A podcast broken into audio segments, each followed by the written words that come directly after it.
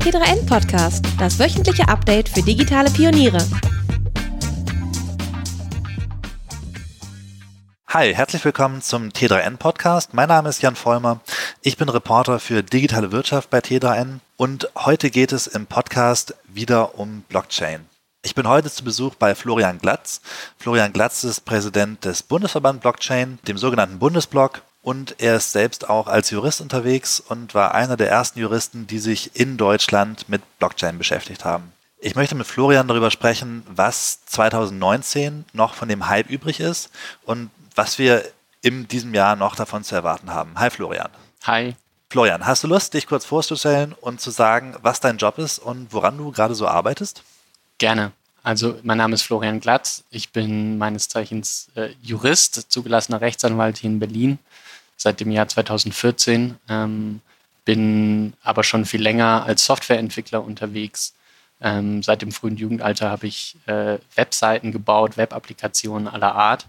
Und ähm, nachdem ich mich zugelassen habe zur Rechtsanwaltschaft, habe ich begonnen, mich mit der Digitalisierung des Rechts zu beschäftigen. Und genau zu dieser Zeit ist die Idee der Blockchain entstanden, beziehungsweise ähm, hat sich so verbreitet auf der Welt, dass es auch bei mir gelandet ist. Und ähm, ich habe mich sehr dafür begeistert, für diese Idee, dass man Verträge und Transaktionen völlig neu denken kann, ohne Mittelsmann. Und ähm, diese Idee hat mich auch nicht wieder losgelassen. Und seitdem betätige ich mich in dem Feld Blockchain und überhaupt auch Digitalisierung des Rechts, auch über Blockchain hinaus. Und in meiner Arbeit als Jurist berate ich ähm, viele Unternehmen, groß und klein, zu dem Thema Digitalisierung mit einem Schwerpunkt auf Blockchain. Habe dann im Jahr 2017 auch gemeinsam mit vielen anderen aus der deutschen Blockchain-Community den Blockchain-Bundesverband gegründet, kurz Bundesblock. Und ähm, über den Bundesblock ja, sind wir im Grunde die Berater der ähm, Bundesregierung geworden äh, zum Thema Blockchain, welche sich ähm, in einem Koalitionspapier ähm, das Anfang 2018 zwischen CDU, CSU und SPD in der Großen Koalition geschlossen wurde, äh, die Agenda gegeben hat, eine Position zum Thema Blockchain zu beziehen und das innovative Potenzial dieser Technologie auszuschöpfen. Und seitdem ähm, hat die Bundesregierung durchaus Beratungsbedarf, was dieses Thema angeht. Und wir vom Bundesblock, wir äh, stehen hier Rede und Antwort der Bundesregierung und helfen ihr, hier äh, die richtigen Weichenstellungen zu legen, damit Deutschland in der digitalen Wirtschaft in Zukunft auch wettbewerbsfähig bleibt. Und wie läuft das dann? Äh, wer ruft dann bei dir an und fragt ähm, nach, was sie so in den Koalitionsvertrag schreiben sollen? Also uns hat niemand gefragt, was äh, sie in den Koalitionsvertrag schreiben sollen. Da haben wir einfach ein Positionspapier veröffentlicht und es in die richtigen Kanäle gestreut und einfach gehofft, dass das ähm, äh, sozusagen auf die auf, auf, auf offene Ohren stößt. Und ähm, dass es dann tatsächlich äh, im Koalitionsvertrag landet, ähm, konnten wir nicht wissen. Wir waren einfach sehr, sehr glücklich, weil wir wussten, okay, ähm, für die Dauer dieser Legislatur mindestens wird Blockchain ein Thema sein.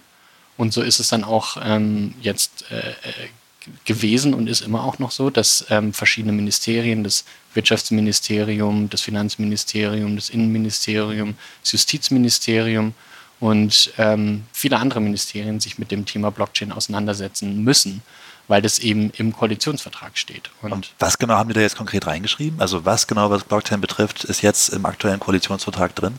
Also der Koalitionsvertrag ist halt denkbar allgemein gehalten. Da ist Blockchain in einem Satz mit künstlicher Intelligenz und 3D-Druck und anderen Dingen sozusagen genannt. Und da wird im Grunde gesagt, okay, wir müssen dieses innovative Potenzial ausschöpfen für Deutschland. Und äh, gerade bei Blockchain ist auch noch der Satz drin, dass ähm, ein ähm, ein sicherer Rechtsrahmen geschaffen werden soll für diese Technologie. Das kann man ungefähr so vergleichen mit dem Internet, als das neu war und auch klar war, okay, das wirft viele neue Rechtsfragen auf. Genauso ist es der Bundesregierung auch klar gewesen, dass es bei Blockchain so sein wird. Und jetzt geht es eben darum, diesen sicheren Rechtsrahmen zu schaffen. Und wir kriegen jetzt Anfragen von allen äh, Fraktionen im Parlament, die sich in Ausschüssen äh, und andernorts äh, mit eben genau dieser Frage auseinandersetzen, was braucht diese Technologie, um in Deutschland tatsächlich ähm, Verbreitung zu finden und andererseits auch, was kann die öffentliche Hand möglicherweise mit dieser Technologie tun, denn es ist kein Geheimnis, dass die Blockchain gerade zum Beispiel zum Führen eines Registers sehr geeignet sein könnte. ähm, könnte da massiv Kosten senken und ähm, äh, auch den Zugang letztlich zu Dienstleistungen des Staates vereinfachen. Der Koalitionsvertrag ist ja nur schon eine Weile her, aber das heißt eben außer dieser Formulierung im Koalitionsvertrag ist da eigentlich noch nichts auf die Beine gestellt worden und ein paar Anfragen bei euch dann. Also was passiert ist, seitdem sozusagen die Regierung tatsächlich am Arbeiten ist, was ja ein bisschen gedauert hat, wie wir uns erinnern. Ähm, was seitdem passiert ist, ist, dass die ähm, Ministerien, die da besonders äh, gefragt sind, also Wirtschafts- und Finanzministerium, Positionspapiere erarbeitet haben. Auch Behörden wie das BSI, ähm, also das Bundesamt für Sicherheit in der Informationstechnik, die haben Positionspapiere erarbeitet, äh, was heißt, sie haben Stellung bezogen dazu und gesagt, okay, was ist daran wichtig ähm, und was müssen wir tun. Und ähm, was jetzt passiert, ist ja noch so ein bisschen offen. Ähm, äh, es gibt zum Beispiel Gesetzesinitiativen ähm, aus dem Parlament heraus tatsächlich, die versuchen jetzt tatsächlich erste rechtliche Verankerungen der, der Blockchain zu schaffen in Deutschland.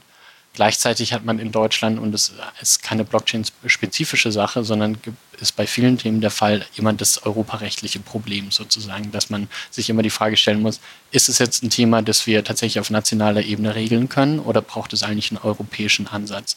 Und gerade bei Blockchain, ähm, insoweit es zum Beispiel um das Finanzwesen geht, ähm, ist es eine sehr große Frage, denn ähm, viele Finanz- rechtliche und kapitalmarktrechtliche Themen sind mittlerweile tatsächlich äh, europarechtlich ähm, als Richtlinien und äh, werden dann nur in nationale Gesetze umgesetzt. Und insofern, ähm, ich war da zum Beispiel ähm, vor einigen Monaten im, äh, im Bundestag auf so einer Sitzung, wo genau dann dieses Thema auch Gegenstand war, wo die Frage war, okay, ähm, sollen wir in Deutschland äh, spezielle gesetzliche Rahmenbedingungen schaffen, um zum Beispiel digitale Wertpapieremissionen in Deutschland zu ermöglichen?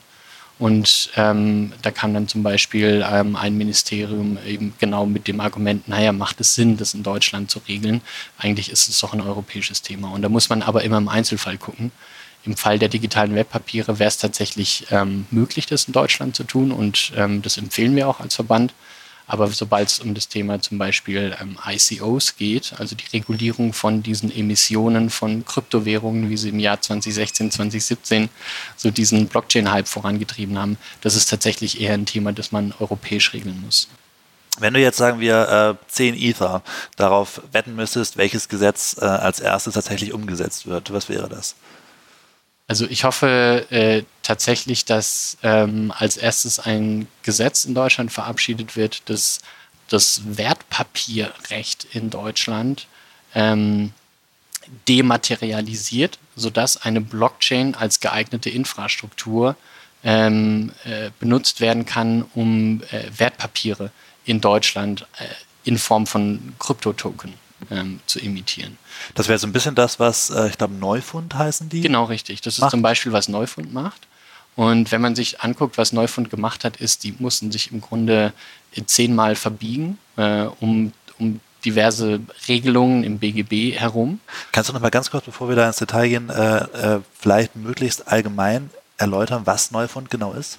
Also Neufund ist eine Plattform, die Startups ähm, ermöglichen möchte, sich zu finanzieren indem sie Unternehmensanleihen ähm, an Investoren verkaufen. Und du würdest jetzt hoffen, dass das quasi das Erste ist, was umgesetzt wird, damit das irgendwie auf einen rechtlich sicheren Rahmen gestützt ist. Genau, da gibt es einfach einen ganz konkreten Ansatz, wie man das regeln könnte.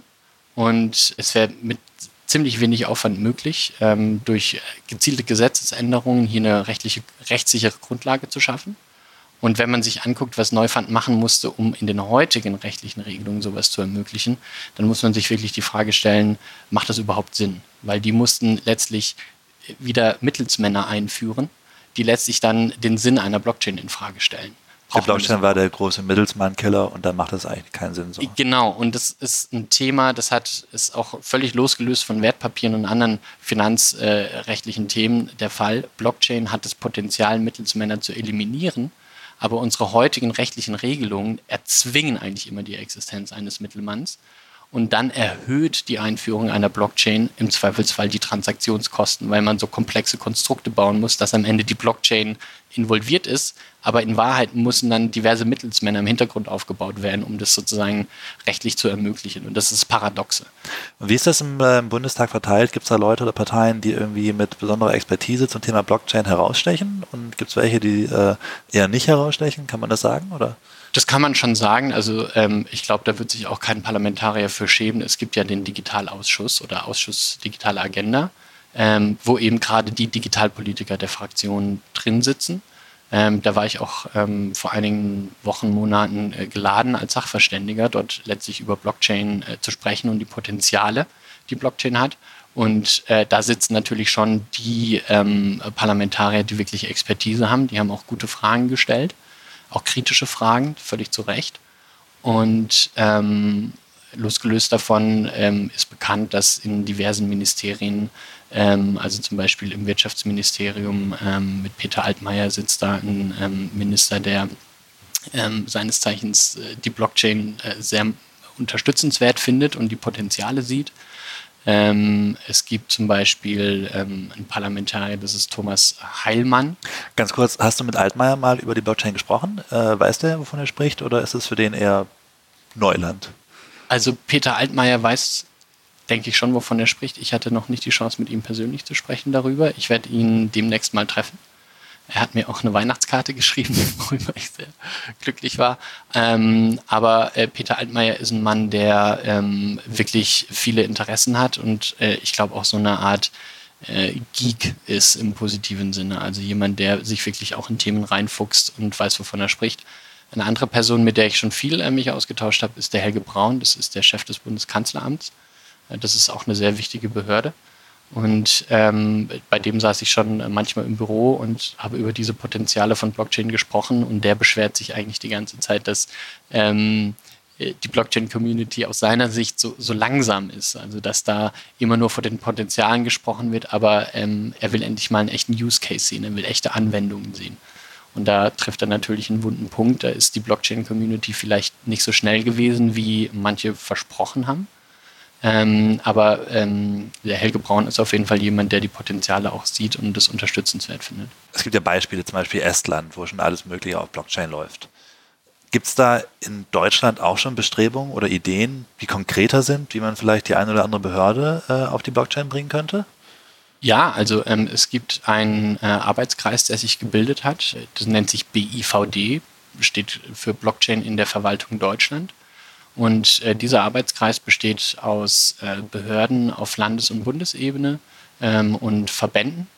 Ähm, und ähm, da ist der Bundesblock auch mit dabei. Und äh, dieser Arbeitskreis versucht genau diese Potenziale der Blockchain für die öffentliche Verwaltung auszuloten. Und ganz konkret, was da stattfindet, ist ähm, die Entwicklung einer Identitätsinfrastruktur, die auf Blockchain basiert, die ähm, letztlich alle Europäer vernetzen könnte in einem Identitätssystem.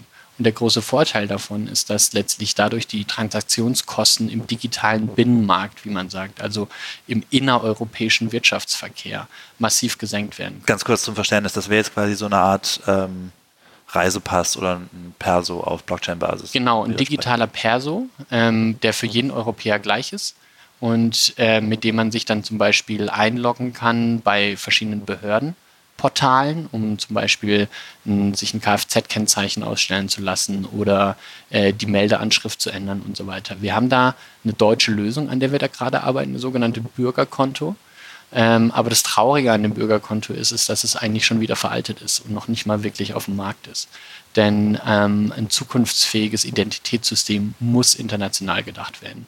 Wir jungen Leute, wir leben heute, aber ich glaube, es hat auch, es trifft, betrifft Jung und Alt gleichermaßen, wir leben nicht mehr mit diesen Grenzen im Kopf, ähm, außer man ist vielleicht äh, AfD-Wähler, aber sozusagen die, ich würde sagen, die Mehrheit der Menschen ähm, lebt international. EasyChat kann mich für 20 Euro überall hinfliegen in Europa und ähm, ein, sozusagen ein funktionierendes Bürgerkonto, in Anführungszeichen, muss von Anfang an europäisch gedacht sein. Und Ganz kurz, weil du gerade AfD gesagt hast, ähm, im Digitalausschuss, sagen die auch was zu dem Thema oder haben die damit nichts am Hut? Doch, also die AfD hat durchaus auch, ich will gar nicht AfD-Bashing betreiben äh, per se, ähm, aber äh, ich meine, die AfD ist dafür bekannt, dass sie sozusagen die nationalen Grenzen wieder stärker betonen möchte. Da bin ich überhaupt nicht dafür.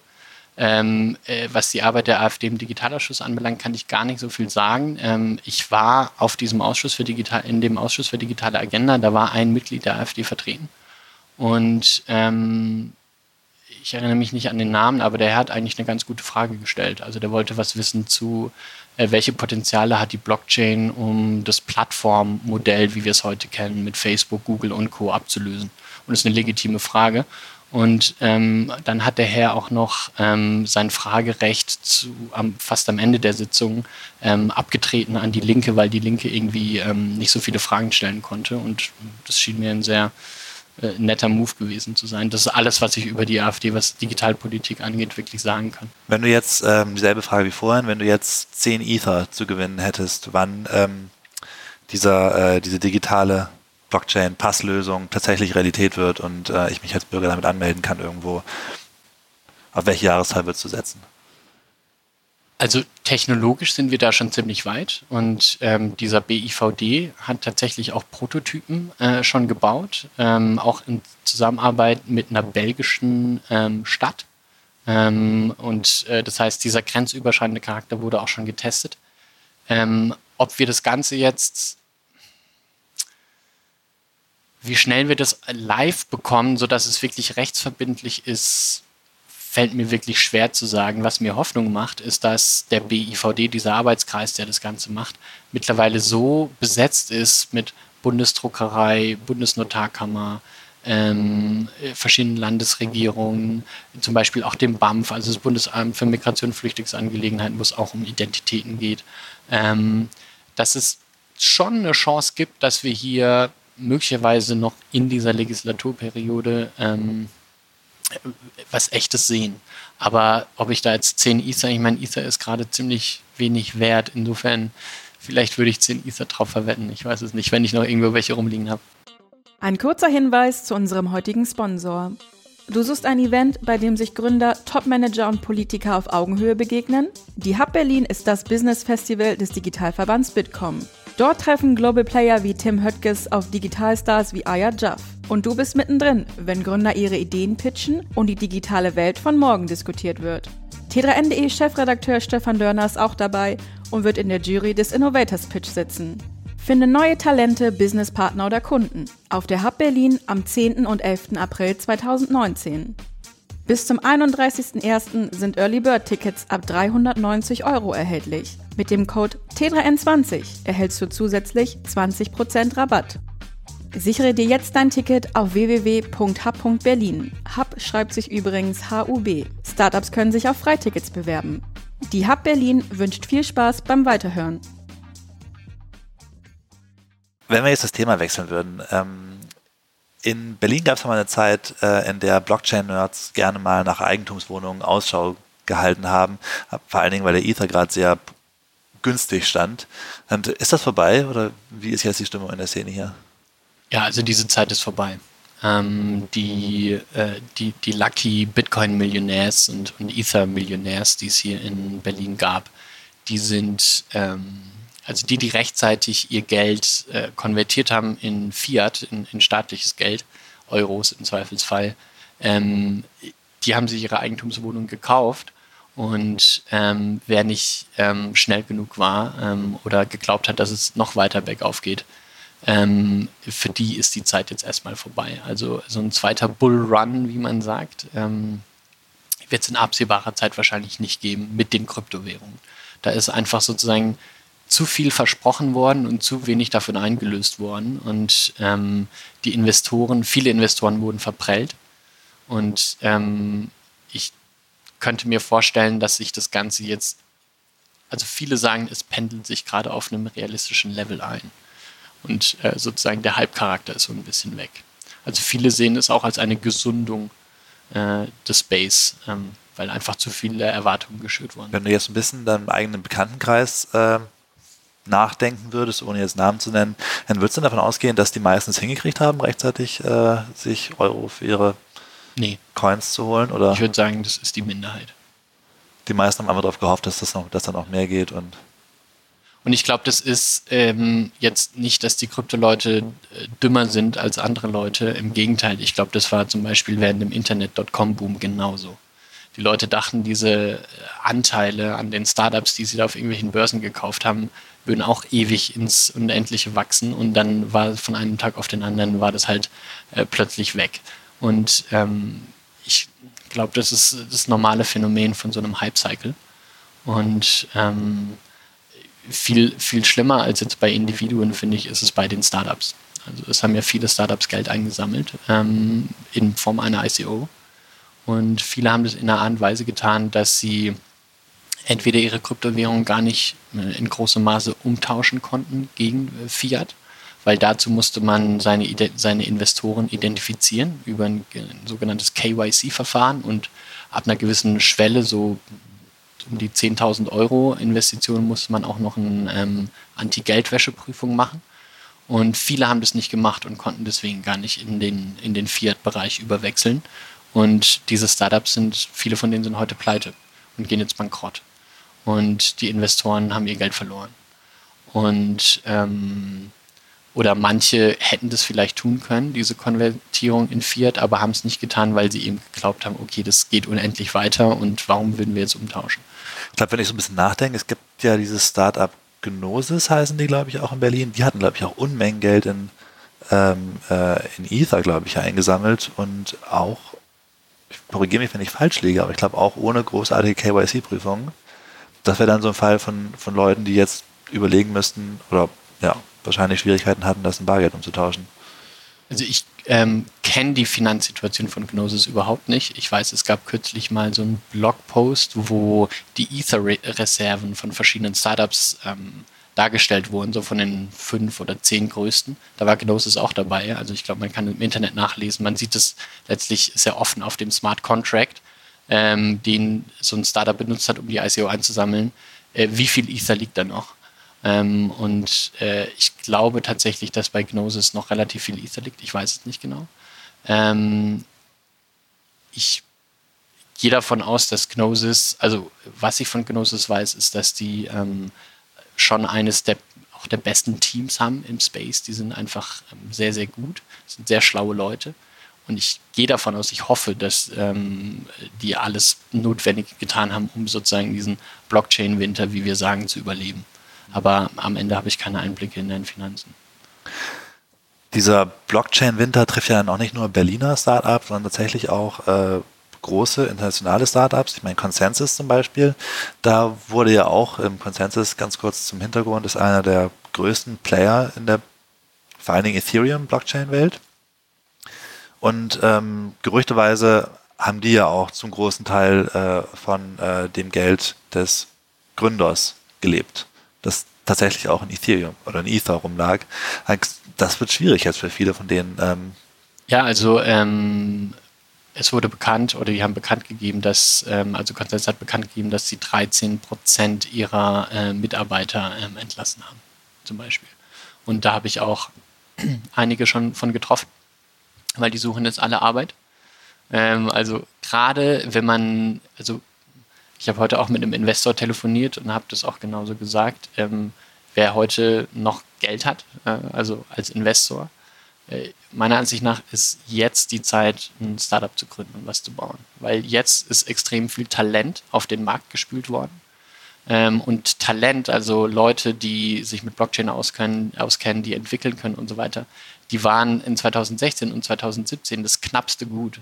Das knappe Gut war nicht Geld zu der Zeit. Da wurden ja Milliarden in diesen Space gepumpt, sondern es war das knappe Gut, war gute Leute zu finden, die was können. Jetzt gibt's jetzt ist Geld das knappe Gut, aber es gibt jetzt ein Übermaß an guten Leuten. Und wer jetzt Geld hat, sollte hingehen und ein Startup gründen und ähm, sich die guten Leute an Land ziehen. Das ja, das waren ja Zeiten, in denen, ähm, also 16, 17, in denen äh, Blockchain-Entwickler auch selbst unglaublich viel Geld verdient haben. Das scheint dann auch erstmal vorbei zu sein auf absehbare Zeit, oder? Ähm, ich glaube nicht, dass es vollkommen vorbei ist. Es gibt nur weniger Möglichkeiten. Also ähm, Banken, Corporates im Allgemeinen, die sich letztlich auf die Fahne geschrieben haben, was mit Blockchain zu machen, die werden jetzt nicht wegen so einer Flaute einfach ihre Pläne äh, wegschmeißen. Und die bezahlen Blockchain-Entwickler, glaube ich, immer noch sehr gut. Aber es gibt mit Sicherheit ähm, jetzt nicht mehr so viele Startups mit viel zu viel Geld, die, ähm, die anheuern. Und ja, also der Arbeitsmarkt war schon sehr, sehr gut die letzten zwei Jahre und hat sich sicherlich äh, massiv verändert. Es gibt jetzt einfach viele Leute, die die Möglichkeiten suchen.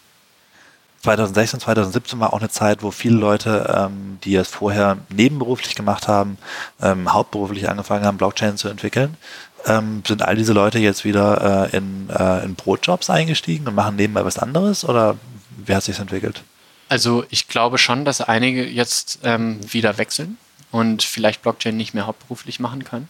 Ähm, es kommt ganz auf die persönliche Finanzsituation von den Leuten an. Ich glaube, viele haben schon auch ein paar Ersparnisse von denen sie vielleicht leben können. Ich glaube, viele Leute, die davor Blockchain, äh, die 2016, 2017 voll in Blockchain eingestiegen sind, waren davor auch schon eher, ich sag mal, der Typ Freelancer. Also Gig Economy, Leute, die sozusagen sich von Projekt zu Projekt hangeln. Und ähm, die werden das nach wie vor weiter so tun. Es ist ja nicht so, dass nur weil äh, sozusagen dieser, dieser Blockchain-Investment-Hype jetzt abgeflaut ist, ähm, dass es plötzlich die Digitalisierung auch weg ist. Und Blockchain ist ja Teil einer viel größeren Entwicklung unserer Gesellschaft, nämlich Digitalisierung. Und da ist die Nachfrage kaum weggebrochen. Im Gegenteil. Ähm, jetzt kommt ja angeblich eine, eine wirtschaftliche Rezension. Äh, die chinesische Wirtschaft äh, äh, wächst weniger, ist irgendwie eingebrochen und so weiter. Und gerade jetzt ist so ein Moment, wo auch zum Beispiel der deutsche Mittelstand anfangen sollte und ich glaube auch es tut, ähm, zu investieren. Also du hast vorhin den Begriff Kryptowinter benutzt. Ähm, also einfach, ähm, ich habe es jetzt so verstanden, so ein bisschen wie der, wie der KI-Winter. Äh, einfach eine Zeit, wo einfach äh, weniger Geld äh, reinfließt. Ähm, ich kann mich erinnern, dass zumindest noch vor einem halben Jahr oder Jahr es einige Leute gab, die das eigentlich auch ganz gut fanden, die äh, davon ausgegangen sind, dass jetzt der Hype ein bisschen weg ist, dass jetzt tatsächlich auch mehr Produkt entsteht und mehr Use Case. Ähm, wie glaubst du, pendelt sich das ein? Ist das jetzt, äh, schlägt es tatsächlich in die äh, mehr Produkt, mehr Use Case Richtung aus? Oder ist tatsächlich jetzt einfach so wenig Geld da, dass das Ganze einfach stark verlangsamt wird? Ja, ich glaube, es ist schon noch genug Geld da, damit mehr Produkt entsteht als davor. Also was ich gesehen habe in, in den Hype-Zeiten waren Startups, die ja, mit einem Schlag 20 Millionen oder 200 Millionen, ist eigentlich egal, einfach eingesammelt haben. Und die hatten keinen Anreiz danach, irgendwie was zu liefern. Ich meine, die waren stinkreich auf einen Schlag und ähm, sind dann nur noch auf Konferenzen abgehangen und haben sich feiern lassen als die größten Helden. Und ähm, jetzt ist der Selektionsprozess anders geworden. Ähm, es gibt durchaus noch Investoren, die investieren in Blockchain, aber die wollen einfach ein klares Business Model sehen, die wollen echte ähm, Hinweise sehen, dass dann ein Business entstehen könnte. Und wer es jetzt schafft, Finanzierung zu bekommen, ist die Wahrscheinlichkeit viel höher, dass da wirklich ein kompetentes Team dann was baut. Und ich glaube nicht, dass das Geld so ähm, weit weg ist, dass sozusagen gar nichts mehr entsteht. Insofern bin ich eigentlich ganz guter Dinge. Ich glaube, 2019 wird ein Bewährungsjahr für die Blockchain. Jetzt müssen die Leute liefern. Ähm, aber äh, es gibt viele Teams, ähm, sicherlich nicht die Mehrheit, aber es gibt viele Teams, die haben äh, vorsorglich gewirtschaftet, die haben genug Geld in Fiat konvertiert, die sind gut durchfinanziert, die haben Teams von 30, 40, 50 Entwicklern und die arbeiten jetzt einfach jeden Tag daran, äh, ihr Produkt zu bauen. Und ähm, ich glaube auch, dass die liefern werden. Und, ja. Wann warst du das letzte Mal auf einer größeren Konferenz? Ähm, jetzt muss ich überlegen. Ich habe irgendwann aufgehört, auf diese ganzen Konferenzen zu gehen, weil ich so ein bisschen satt hatte, ehrlich gesagt. Ähm, also worauf ich eigentlich hinaus will, ist, ähm, ich frage mich gerade, ob es da äh, merklich eine Veränderung des Stils gab. Ähm, ob das dann, ob man es auf den Konferenzen sehen konnte, dass, äh, dass, dass, weniger Geld im Spiel war als vorher, dass vielleicht äh, der berühmte Lamborghini nicht mehr aufgetaucht ist, der vorher aufgetaucht wäre. Also ähm, was schon 2018 passiert ist auf Konferenzen, ist, dass diese ganzen ICO-Startups nicht mehr wirklich ähm, so viel Bühnenpräsenz bekommen haben. Weil es hat sich ja, also dieser Hype ist ja nicht von heute auf morgen abgestorben, sondern es war ja so ein, eher so ein allmähliches Abflachen über 2018 hinweg.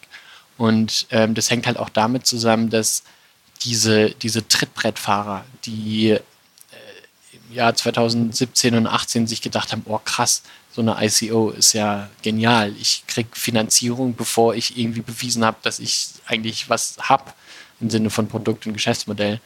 Ähm, dass diese Trittbrettfahrer, ähm, es, es wurde so redundant, was die gemacht haben und es wurde so offenbar, dass es Schwachsinn ist, dass äh, Konferenzen irgendwann auch diese Leute nicht mehr eingeladen haben, beziehungsweise denen keine Bühnenpräsenz mehr gegeben Hast du einen Lieblingstrittbrettfahrer aus der Zeit? Ich will keinen Namen nennen, das ist zu politisch. Schade.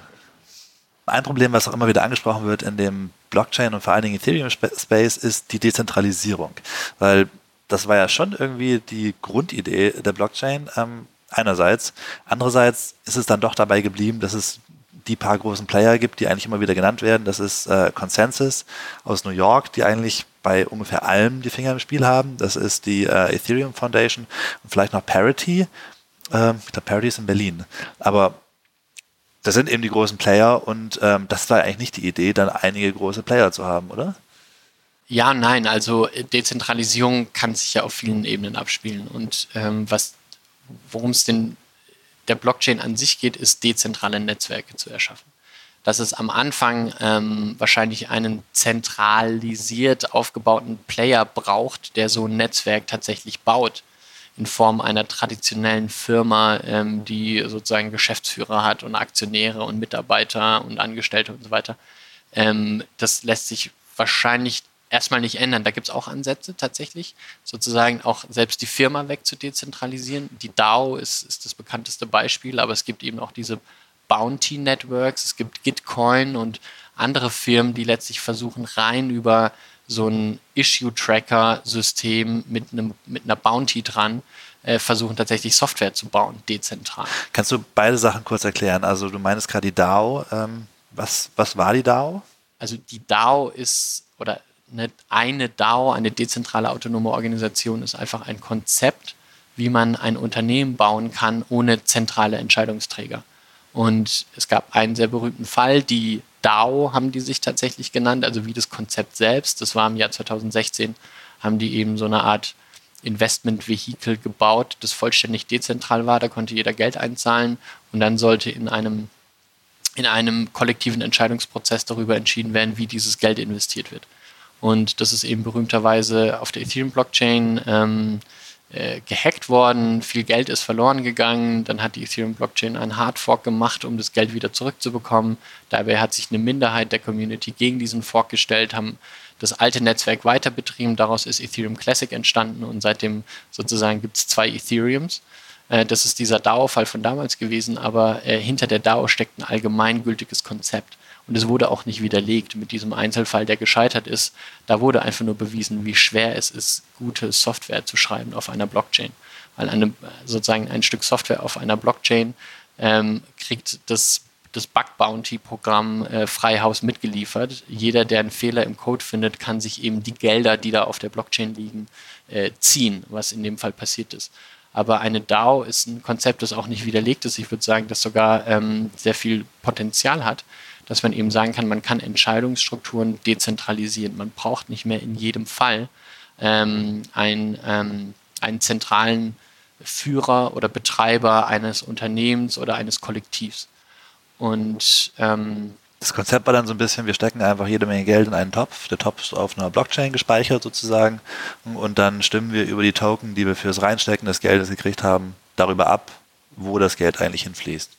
Genau, es war wie ein Venture Fund, äh, wo jeder sozusagen ein LP, ein Limited Partner werden kann, um dann zu entscheiden, äh, wo, die Invest wo der Investmenttopf ähm, hin, hinausgeschüttet wird. Es war quasi wie ein Venture Fund ohne Manager letztendlich. Genau, richtig. Ähm, beziehungsweise jeder, der investiert hat, ist Manager gewesen und dann gab es halt tausende von Managern sozusagen. Das war die Idee. Ähm, das ist nicht das puristische Konzept einer DAO. Eine DAO ist eine Stufe abstrakter. Da es kann ein Unternehmen sein, das alles Mögliche macht. Also es kann zum Beispiel bei ähm, äh, wohltätigen Gesell äh, Gesellschaften, ähm, die, wo es um Verteilung von Spenden geht, äh, äh kann es darum gehen, was ja berühmterweise eben äh, oder bekannterweise immer ein Problem ist bei so Charities, die, äh, keine Ahnung, 80 Prozent der Spenden für interne Organisationen und Mitarbeiter ausgeben und dann landen nur 20 Prozent der Spenden tatsächlich bei denen, um die es geht. Wie Oxfam, glaube ich. Da gab es berühmte Fälle vor kurzem, oder? Ja, genau, richtig. Und da könnte man halt mit einer dezentralen Organisation mehr Transparenz schaffen und den Wasserkopf verkleinern. So. Ähm, es gibt alle möglichen Ansätze für DAOs und ähm, ich glaube, da ist auch noch nicht das letzte Wort gesprochen worden hinsichtlich der Frage, ist es jetzt ein veritables Modell? Im Gegenteil, ich glaube, da werden wir noch viele lustige Experimente sehen. Und was auch interessant ist, es gibt echte DAOs da draußen, von denen viele auch gar nichts wissen. Also zum Beispiel habe ich kürzlich ein Entwicklerteam getroffen, das sind 30, 35 Entwickler, die leben als DAO. Die haben einen Smart Contract, da gibt es ähm, Regeln, ähm, wie das Geld in diesem Smart Contract an diese Entwickler verteilt wird. Die haben ein Bounty-System und wer sozusagen viele Bounties löst, bekommt mehr Geld. Das ist alles programmatisch gemacht mit Smart Contracts auf der Blockchain.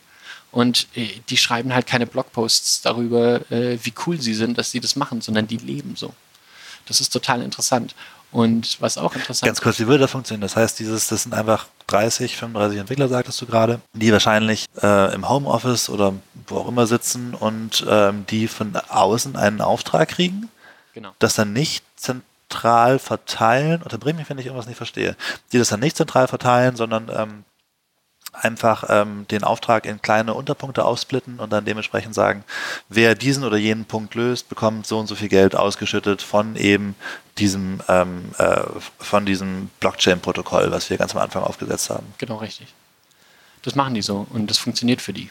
Und die haben auch noch so eine Art ähm, Mindestlohnsystem, wo die sagen, dass ähm, äh, jede Aktivität im Chat kann honoriert werden von anderen Chat-Mitgliedern ähm, mit äh, irgendwelchen Sternchen. Und wer eine Mindestanzahl von diesen Sternchen bekommen hat, von den übrigen Chatmitgliedern, kann pro Woche einen gewissen Mindestlohn aus diesem Smart Contract äh, bekommen, wo das Geld liegt.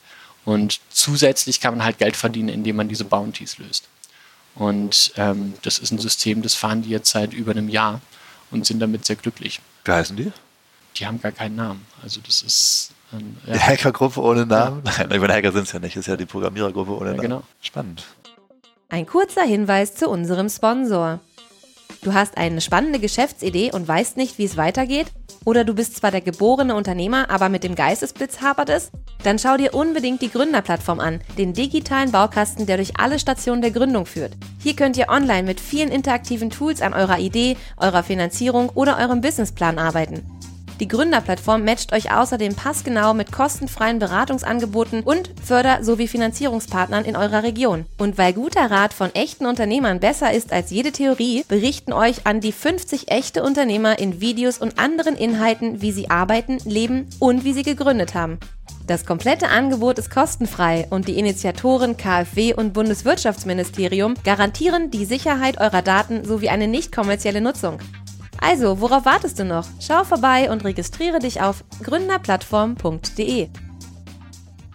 Was ist eigentlich in dem Zusammenhang, was ist eigentlich aus äh, die ganzen Decentralized Apps geworden, von denen mal eine Weile lang die Rede war?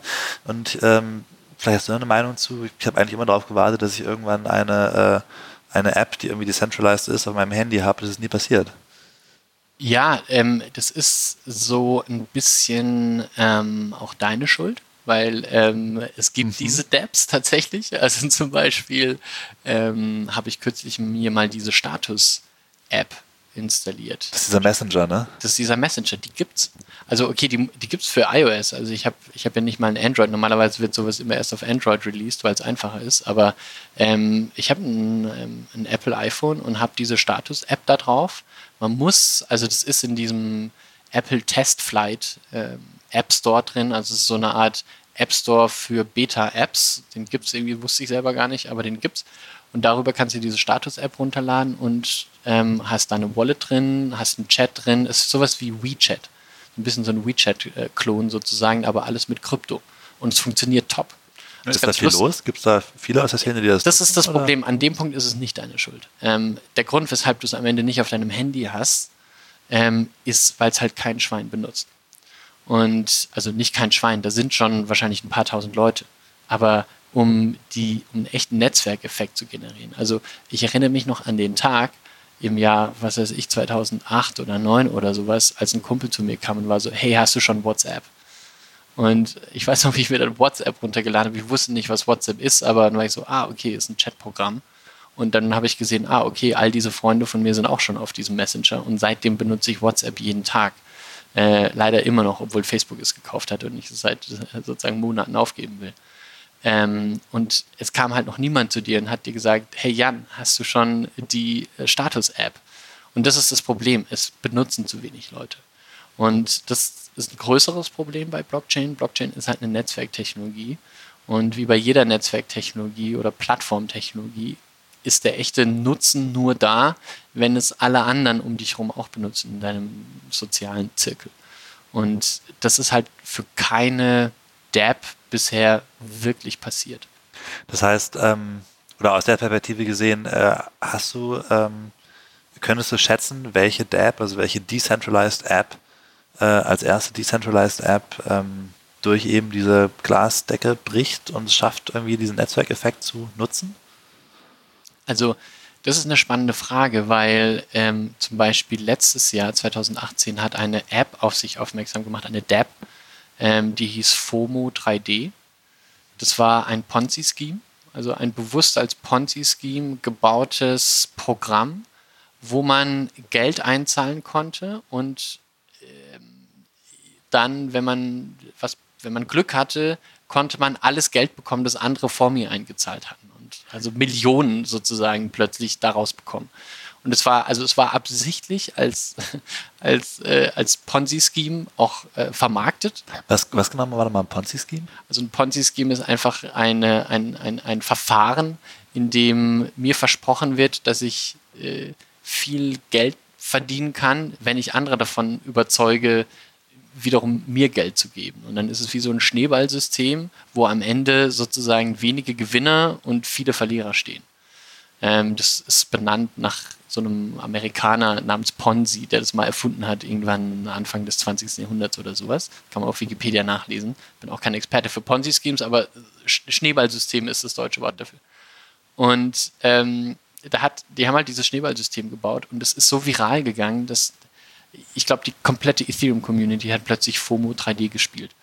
Und ähm, das ist natürlich immer noch ein vergleichsweise kleiner Kreis gewesen. Es ist kein Massenphänomen im Sinne von Millionen von Leuten, aber wirklich jeder, der in irgendeiner Form ein paar Ether irgendwo rumliegen hatte, hat es probiert, an diesen großen Pot zu kommen. Es war einfach zu verlockend, es nicht zu tun. Aber ich, ich bin jetzt nicht ganz sicher, ob das dasselbe war, aber es gab mal irgendwann auch so ein äh, ähnliches, äh, ein ähnliches Protokoll, bei dem äh, der, der zuletzt eingezahlt hat, wenn niemand Neues einzahlt, alles kriegt. Ja, ja, genau. Ich, das war, das war das, glaube ich. Das, ja, das, das genau. mit der Geschichte war Siehst du, hast auch davon gehört. Ja, ja, klar. Da das ist halt so dieses, diese Viralität. Also es ist halt, man, ne, das ist ja so, was geht viral und was geht nicht viral. Dasselbe wie mit CryptoKitties.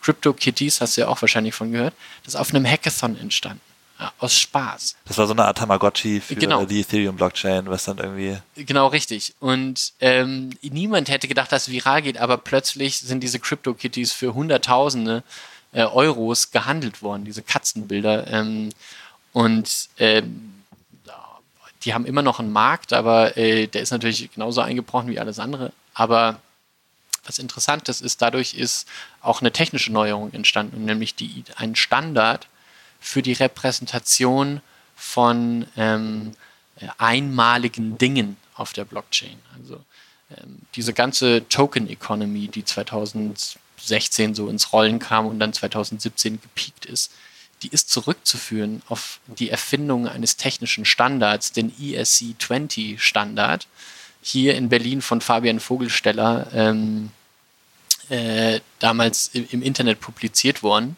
ich glaube, zusammen mit Vitalik Buterin, genau mit der Ethereum Foundation.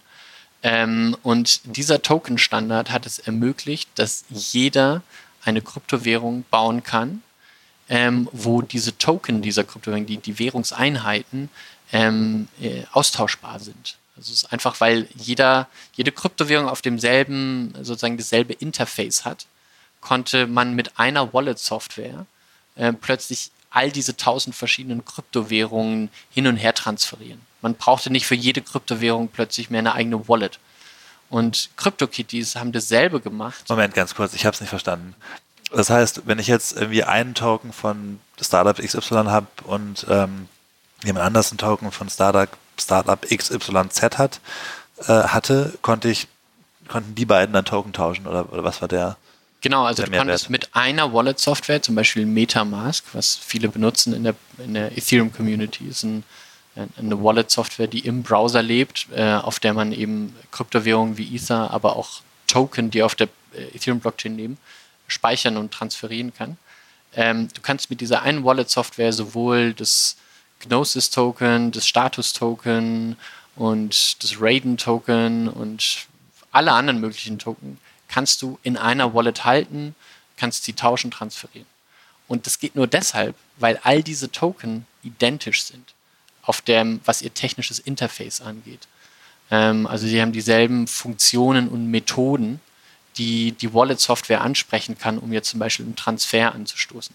Also wenn ich dir zum Beispiel jetzt ähm, fünf äh, Status-Token schicken möchte, ja, dann sage ich. Ähm, Status war der Messenger. Ne? Status war jetzt dieser Messenger, deswegen benutze ich den als Beispiel. Ähm, dann äh, geht meine Wallet-Software hin und ruft eine Funktion auf in dem Smart Contract, der dieses Token, der über dieses Token Buch führt. Und diese Methode heißt Transfer. Und die hat bestimmte Parameter, nämlich eine, äh, einen, einen, einen Wert, wie viel Status-Token möchte ich versenden und eine Empfängeradresse. Und das ist alles.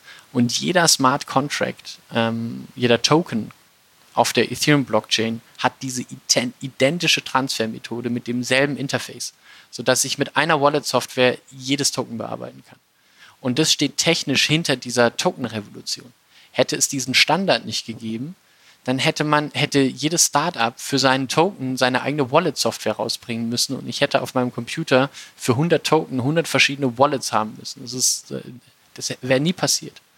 Und ähm, diese CryptoKitties haben genau denselben Standard, also einen äquivalenten Standard geschaffen zur Repräsentation von Token, die ähm, oder von, von Objekten, von Entitäten, die eben nicht ähm, fungibel sind, also austauschbar sind. Also ein, ein CryptoKitty ist einmalig. Es gibt nicht zwei CryptoKitties, die gleich sind. Und das nennt man diese Non-Fungible Tokens. Und da ist dieser ESC 721 Standard draus entwachsen. Also es gab auch eine technische Innovation dahinter, ist, was ich sagen möchte. Zeitweise haben diese CryptoKitties ähm, ja mal große Teile des äh, Ethereum-Netzwerks ähm, äh, in, in, Atem gehalten, weil sie einfach irgendwie große Teile der, äh, der, der Transaktionen, glaube ich, ausgemacht haben, oder? Da war es quasi zeitweise eigentlich eher so ein CryptoKitties-Netzwerk. Das stimmt und das war ähm, lustigerweise auch bei Status, ich weiß nicht, warum ich die ganze Zeit über Status rede, aber Status war eine ICO, die so populär war, dass die auch das Netzwerk lahmgelegt hat es kommt immer mal wieder vor, dass wenn zur selben Zeit viele Leute irgendwie dieselbe Art von Transaktion machen wollen auf Ethereum, zum Beispiel CryptoKitties kaufen oder Status-Token kaufen oder irgendwas anderes tun. FOMO 3D hat auch mal äh, viele, viele Transaktionen ausgemacht. Man kann das Netzwerk lahmlegen. Was ich ganz vergessen habe zu fragen, wurde FOMO 3D eigentlich jemals ausgezahlt? Nee, oder? Ja. Hat irgendwer gekriegt, die Kohle? Ähm, ich weiß leider nicht. Schade. Und ähm, äh, dieses, dieses Skalierungsproblem, wie man sagt, von den Blockchains, ist was, das zum Beispiel 2019 ernsthaft angegangen werden muss. Weil da steht sozusagen äh, die, die Blockchain-Community in der Bringschuld, dass sie überhaupt erstmal technisch das, äh, äh, die Machbarkeit äh, schafft, dass, dass die ganze Welt so eine Blockchain nutzen könnte. Ja, davon reden wir auch schon seit 2016, glaube ich. Ne? Das ist bald passiert. Wir reden schon ist, ewig drüber. Das Problem ist, es ist nicht trivial. Und es gibt verschiedene Lösungsmöglichkeiten dafür. Und 2019 werden wir echte Skalierungsmöglichkeiten sehen. Und äh, das ist ja einer der, der, der, paradoxen Dinge an dieser Blockchain, ähm, dass Dinge versprochen wurden, ja, wir sind die Weltwährung und jeder Mensch macht dann das und so weiter, versprochen wurde zu einer Zeit, als noch überhaupt es erstens technisch nicht möglich war, das zu skalieren und auch noch nicht klar wurde, wie skaliert man. Und jetzt müssen erstmal die Hausaufgaben gemacht werden und diese grundlegenden Probleme gelöst werden. Aber es gibt Skalierungslösungen, aber die müssen halt gebaut werden. Und das dauert. Also ich habe mal versucht, mir diese Skalierungsmöglichkeiten erklären zu lassen. Ähm, da ging es dann immer um Zero Knowledge Proofs. Ähm, das Konzept habe ich gerade noch so verstanden auf der äh, äh, metaphorischen Ebene, aber technisch versteht man das ja eigentlich nur, wenn man eigentlich selbst Blockchain-Entwickler ist. Und ich habe mich dabei so ein bisschen gefragt, ob das nicht auch so, ein, so einen leichten Effekt hat wie bei äh, des Königs neue Kleider, dass eigentlich ähm, äh, eigentlich alle, die verstehen, worum es da geht und die sich auch eine Meinung bilden können, eigentlich genau diejenigen sind, die da auch ihre, äh, ihr Eisen im Feuer haben und die auch davon profitieren können. Ähm, also eigentlich kann das ja niemand so wirklich beurteilen, außer den Leuten, die sagen, es kommt bald. Das stimmt und es ist ein Problem. Ähm, es müssen mehr Leute in diesen Space kommen, auch mit neuen Ideen. Ähm, das ist, glaube ich, ein Prozess, der durchaus im Gange ist. Also es gibt immer wieder äh, Leute, die diesen Space für sich entdecken und, und frische Ideen da reinbringen. Aber du hast natürlich recht, es ist so hochkomplex, ähm, dass nicht viele Leute da wirklich ein fundiertes technisches Bild sich von machen können. Ja, also eigentlich nur die Leute, die wirklich auch das hauptberuflich machen und eigentlich auch höchstwahrscheinlich bei der Ethereum-Community sitzen. Ähm, es ist schon breiter als Ethereum. Also es ist zum Beispiel aus der alten Ethereum-Community ist zum Beispiel, berühmtestes Beispiel ist Gavin Wood. Das ist der Autor des Ethereum Yellow Papers. Ähm, das ist sozusagen das Derivat des White Papers, das Vitalik Buterin damals geschrieben hat. Äh, Gavin Wood ist, hat dieses Yellow Paper geschrieben und war dann Teil der Gruppe, die tatsächlich Ethereum gebaut haben und das Netzwerk live gebracht haben, irgendwann im Juni oder Mai, Juni 2015. Und der hat mittlerweile seine eigene Firma gegründet, Parity. Und Parity wiederum steckt hinter diesem ähm, äh, hinter diesem Polkadot-Netzwerk. Und Polkadot wiederum ist eine, ist die Vision einer skalierbaren Blockchain von diesem Gavin Wood. Und das hat mit Ethereum nichts mehr zu tun, das ist ein, ist ein Mitbewerber. Also er hat sozusagen eine Konkurrenz zu Ethereum erschaffen in gewisser Form. Wo wir gerade von Konkurrenz sprechen, wie sieht das eigentlich international jetzt aus? Es gibt ähm, etliche Staaten, bei denen schon über staatliche Kryptowährungen ähm, spekuliert ist. Zum Beispiel China äh, ist da am Rumexperimentieren und am ähm, Patente anmelden ohne Ende. Ähm, merkt man das hier, dass es da international sich einiges tut, oder? Man merkt es vor allen Dingen auf der europäischen Ebene, wo wirklich das Thema Blockchain auf der Agenda steht und ernste Bemühungen da sind, ähm, äh, Europa äh, fit zu machen für die Blockchain. Ähm, da gibt's, werden ständig Verbände gegründet, da ist die Europäische Kommission auch involviert, die sicherstellen möchte, dass alle wichtigen Stakeholder in Europa zusammenkommen, um gemeinsam die Standards festzulegen, an die sich dann auch jeder hält, damit äh, nicht Deutschland, sondern Europa äh, äh, im Gesamten tatsächlich eine Chance hat, sich in diesem weltweiten Wettbewerb, wo eben China der dominante Player ist, sich zu behaupten. Ist China mittlerweile der dominante Player? Also ich würde sagen, es führt nichts mehr an China vorbei, in keinem Wirtschaftsbereich. Also ähm, Elektromobilität, es ist die führende äh, Weltnation. Ähm, aber auch in Sachen Blockchain. Ich meine, ich dachte eigentlich, äh, das lief immer alles irgendwie, vielleicht war ich da auch blauäugig, aber irgendwie, dass da recht viel hier passieren würde oder vielleicht in New York. Ich, ich will gar nicht sagen, dass, dass China ähm, die Weltnation in Sachen Blockchain ist, aber ähm, in China, äh, China ist der Wirtschaftsmotor ähm, der Welt mittlerweile. Und ähm, äh, viel Kapital, das auch nach Europa geflossen ist, kam aus China ähm, im Bereich Blockchain. Viele Investitionen. Und ähm, als die chinesische Finanzbehörde oder diese, diese, diese Bank der Volksrepublik China oder was auch immer das genau war, ähm, im Jahr 2000 17 war das, glaube ich, noch, die ähm, ICOs, diese ICO-Industrie untersagt hat, hatte das einen spürbaren Effekt ähm, auch auf diese Kryptowirtschaft hier in Europa.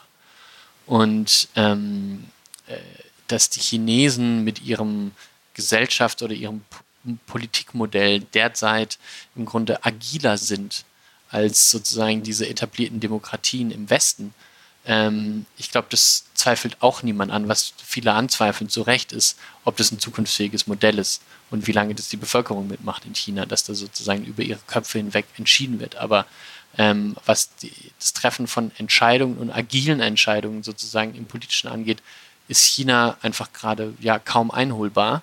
Und ähm, China fährt eine immer deutlich werdendere Expansionspolitik. Und ähm, das Thema äh, digitale Standardisierung, digitale Infrastruktur spielt, ohne dass ich jetzt nähere Einblicke hätte in chinesische Politik, mit Sicherheit eine übergeordnete Rolle. Und genauso wie sich die Amerikaner das Internet unter den Nagel gerissen haben, hat China mit Sicherheit vor, sich äh, die Finanzwelt der Zukunft, die auf Blockchain basieren wird, unter den Nagel zu reißen. Als letzte Frage, ähm, würde ich gerne nochmal sehr konkret werden, weil wir jetzt über lange Strecken ziemlich abstrakt waren. Und zwar, ähm, du als Blockchain-Jurist, was machst du morgen? Wie sieht so ein typischer Blockchain-Juristentag aus? Das habe ich mich schon die ganze Zeit gefragt. Also ähm, ich bin ähm, ziemlich viel am E-Mail schreiben und äh, am Telefonieren. Das ist so, wie meine tägliche Arbeit aussieht. Also ich hechel von Meeting zu Meeting und zwischendrin schreibe ich E-Mails. Das ist sozusagen die traurige Realität. Ähm, was ich sonst so mache, ist, ich neben meiner Beratung äh, gründe ich auch Unternehmen. Ähm, ich ähm, bin sowohl mit einem Bein eben in diesem Blockchain-Space und mit einem anderen Bein allgemein im Bereich Digitalisierung des Rechts, wo ich mich um das Thema Legal Tech kümmere. Ähm, ich veranstalte da demnächst eine Konferenz zu dem Thema. Ähm, und an, ansonsten habe ich zum Beispiel ein ähm, Startup gegründet, äh, das versucht, eine äh, Blockchain für die Filmbranche zu bauen, wo wir tatsächlich versuchen, ähm, das geistige Eigentum hinter Filmen, was rechtlich sehr komplex ist, auf einer Blockchain-Infrastruktur abzubilden, sodass es zum ersten Mal einfach ist, die Rechte an einem Film zu, zu klären und auch die, äh, die Rechteinhaber zu fair zu entlohnen. Das ist tatsächlich ein riesiges Thema. Ähm, äh, und äh, da kann eine Blockchain einen echten Mehrwert liefern. Und das finde ich total spannend, eben zu gucken, äh, jenseits des Hypes, wo kann Blockchain echte Probleme lösen. Und ich glaube, gerade in der Urheberrechtsindustrie äh, ist die Blockchain eine Schlüsseltechnologie. Wenn sie dann irgendwann skalierbar ist. Ja, super. Vielen Dank für das Gespräch, vielen Dank für die äh, Expertise und äh, ja, bis zum nächsten Mal. Danke, Jan.